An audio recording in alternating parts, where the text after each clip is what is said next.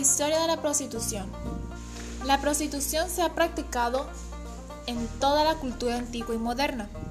Se ha descrito como la profesión más antigua del mundo y a pesar de los constantes intentos de regulación, siempre continúa sin ningún preámbulo.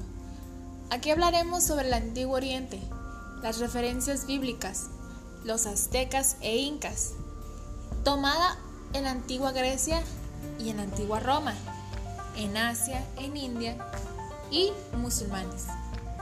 Tiene una historia interminable, tantos templos, tantos santuarios, tantos rituales y tantas clases que se deben tomar en cuenta. Aquí en este podcast les hablaremos un poco sobre la prostitución.